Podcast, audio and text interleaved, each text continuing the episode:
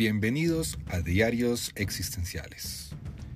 Este será su casa de podcast, donde estaremos hablando de psicoterapia y filosofía existencial. Y bueno, tal vez de alguna otra cosa que sea interesante. Soy Juan Pablo Díaz del Castillo, psicólogo y publicista colombiano, y espero que me acompañen, más bien, que nos acompañemos en este camino. Bienvenidos. Hola, ¿cómo les va? Hoy vamos a hablar del tip 5 que tiene que ver con precisamente con ansiedad. Para eso vamos a, explicar un poco de dónde surge en primer momento la ansiedad para poder llegar precisamente al tip.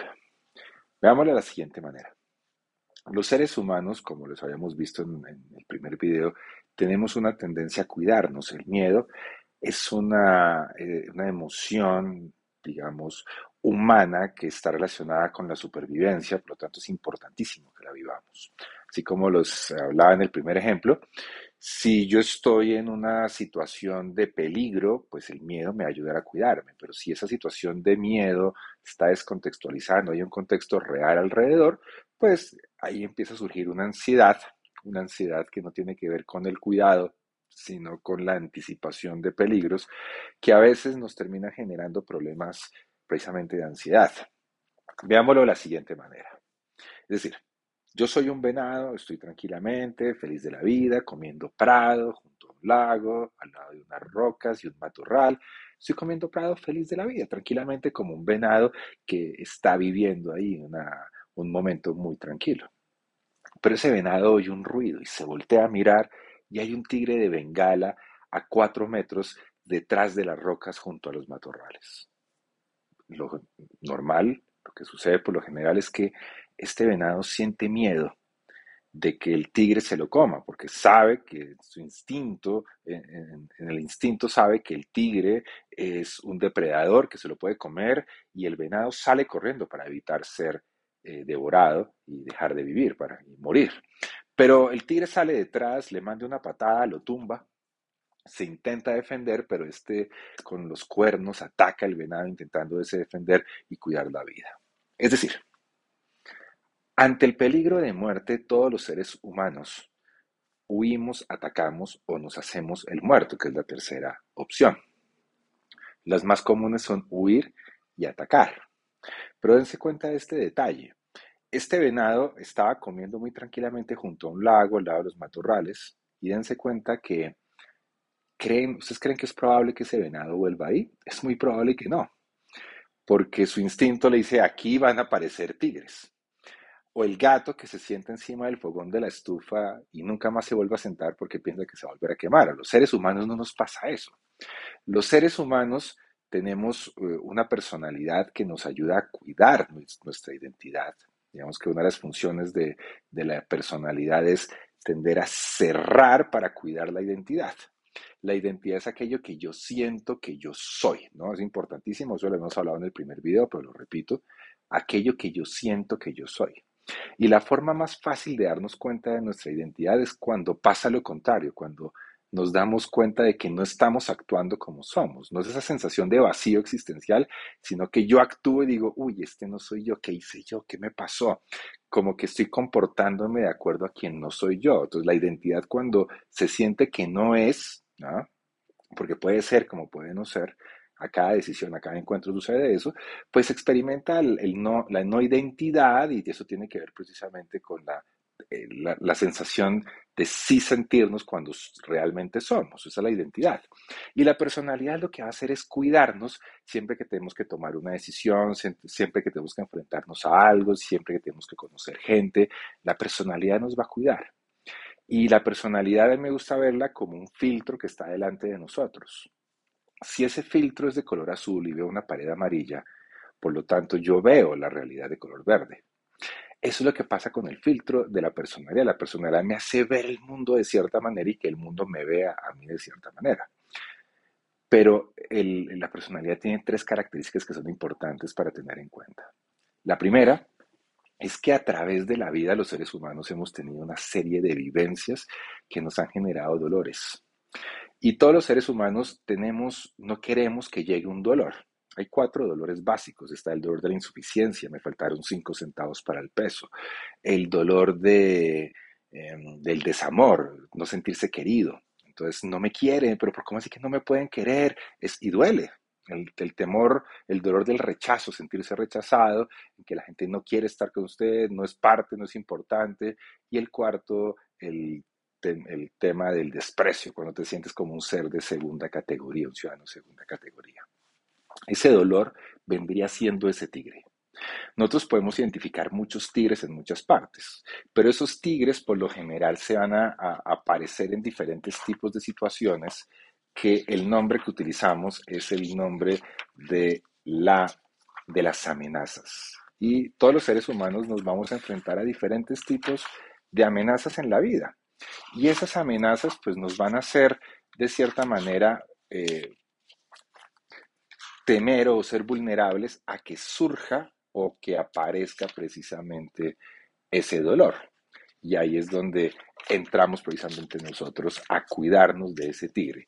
La amenaza es junto al lago, al lado de la roca, al lado de los matorrales, a ese sitio donde está el venado.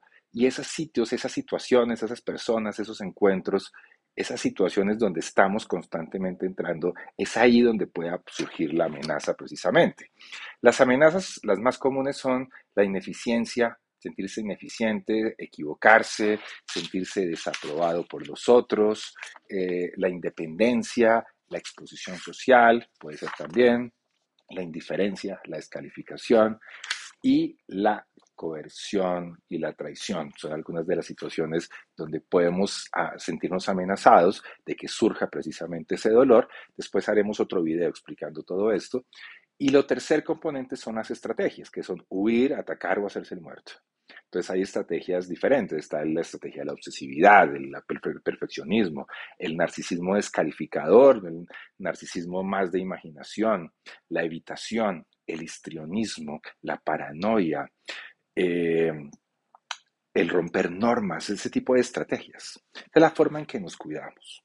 Pero quiero hablarles principalmente de, unos elementos que son muy importantes que surgen precisamente de la experiencia de la ansiedad y tienen que ver la, la vivencia de la temporalidad. O sea, los seres humanos nos enfrentamos a esas amenazas, nos tenemos esas estrategias porque estamos evitando esos dolores.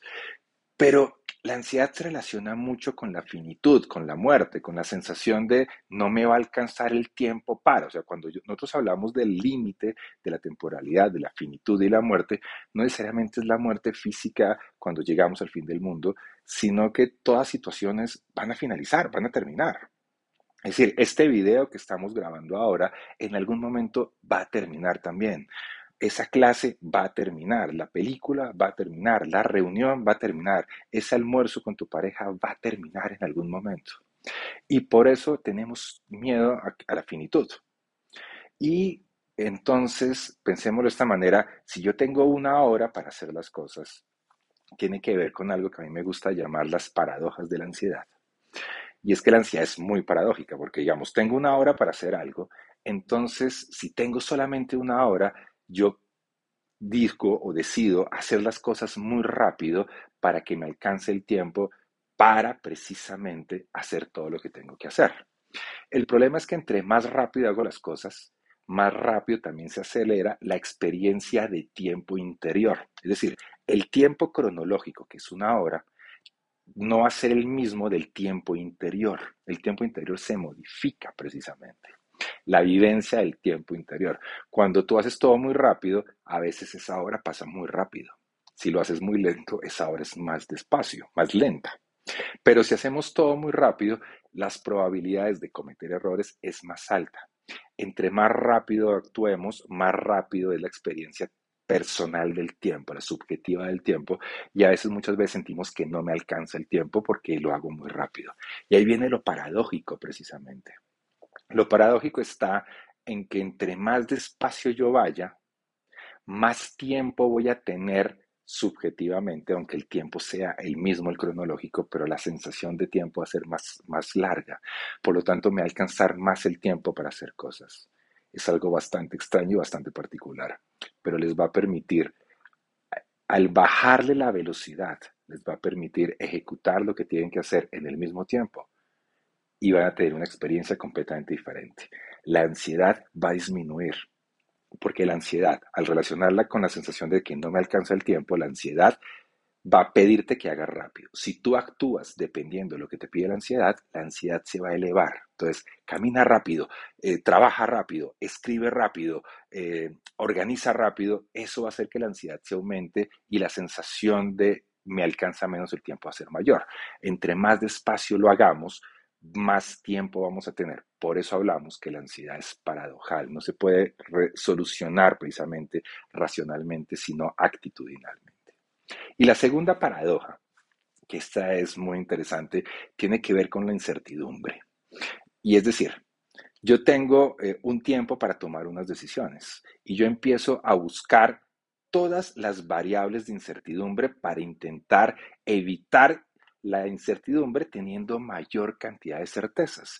Por lo tanto, me demoro más en tomar decisiones buscando mayor cantidad de certezas. El problema es que entre más tiempo pase, se amplía más la incertidumbre, teniendo cada vez menos posibilidades de certeza. Entonces, entre más me demoro en tomar decisiones, mayor es la incertidumbre y menor la certeza. No es decir, actúa rápido, impulsivamente, no. Reflexiona, piensa, pero no sufras la parálisis por exceso de análisis, que es lo que le sucede a estas personas. Por lo tanto, Busca las variables, lo que puedas de verdad controlar, porque es importantísimo saber que hay límites de control. Entre más nos demoremos, mayor cantidad de variables, mayor cantidad de ansiedad y va a suceder exactamente contrario a lo que buscamos.